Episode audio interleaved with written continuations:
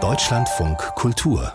Buchkritik eigene Erfahrungen zu nutzen als literarisches Material, das Leben als Steinbruch sozusagen, das machen gar nicht wenige Autoren, so auch der bosnisch-amerikanische Autor Alexander Hemon in seinen Romanen. Hemon ist 1964 äh, in Sarajevo geboren, er lebt seit dem Bosnienkrieg in den USA, seit Mitte der 90er, also schreibt er seine Bücher auf Englisch. Sein ganzes literarisches Werk kreist um seine Entwurzelung aus Sarajevo. Literaturkritik Kritikerin Sigrid Löffler hat seinen neuen Roman gelesen. Frau Löffler, ähm, ein Thema, ein Leben lang. Was macht denn die eigene Geschichte literarisch so ergiebig für diesen Schriftsteller? Ja, Entwurzelung ist ja nicht nur die persönliche Erfahrung im Leben von Alexander Hemon. Migration ist ja ein zentrales Thema unserer Zeit der große Lebensbruch, die Vertreibung aus der Heimat in die Fremde. Millionen Menschen sind ja heute Transitreisende in einer Welt in Bewegung und alle Figuren in Alexander Hemons Romanen und Erzählungen sind solche entwurzelte Migranten, Sprach- und Kulturwechsler wie er selbst. In seinem Werk geht es immer um Krieg, um Vertreibung, Flucht, Identitätsverlust und immer trauert er um die verlorene Heimat, um seinen Kindheits- und Sehnsuchtsort, um die, um die vielsprachige und Vielvölkerstadt Sarajevo.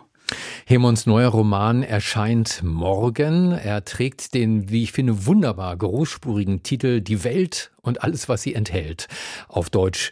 Äh, darf ich vermuten, dass die Themen Sarajevo und Migration auch in diesem Roman eine große Rolle spielen? Ja, sie spielen eine wichtige Rolle.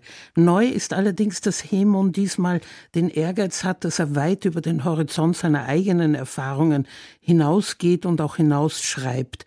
Er wählt als Form eine Mischung aus Schelmenroman und historischem Roman und widmet sein Buch den Flüchtenden dieser Welt. Er thematisiert die beiden größten Kriege und Revolutionen des 20. Jahrhunderts und spannt seinen Erzählbogen über 35 Jahre hinweg, und zwar vom Tag des Attentats auf den österreichischen Thronfolger in Sarajevo und dem Ausbruch des Ersten Weltkriegs bis nach Ende des Zweiten Weltkriegs, inklusive der kommunistischen Revolutionen in Russland und China. Und diese gewaltigen Geschehnisse erzählt er strikt aus der Sicht der machtlosen Opfer die diese globalen Großereignisse weder durchschauen noch beeinflussen können, aber von ihnen durch die Welt gescheucht werden. Sie wissen nicht, wie ihnen geschieht, sie stolpern durch das vergessene Hinterland der Weltgeschichte, einzig im Bestreben, durch Flucht das nackte Leben zu retten. Das finde ich spannend, was Sie gesagt haben. Der Roman sei eine Mischung aus Schelmenroman und historischem Roman. Woran machen Sie das fest? Ja, seine beiden Hauptfiguren Pinto und Osman sind sogenannte pikareske Helden, also klassische Gestalten aus dem Schelmenroman, machtlose Antihelden, die sich durchs Leben und durch die Großkatastrophen des 20. Jahrhunderts durchwurschteln. Beide kommen aus Sarajevo, Pinto ist ein schwuler sephardischer Jude und Osman ist ein lebenskluger Muslim und begnadeter Geschichtenerzähler. Und anfangs sind beide Soldaten in den Schützengräben des Ersten Weltkriegs. Dann werden sie als Kriegsgefangene nach Innerasien, nach Taschkent verschleppt. Und dort geht Osman verloren, aber Pintos Odyssee geht weiter bis nach Shanghai.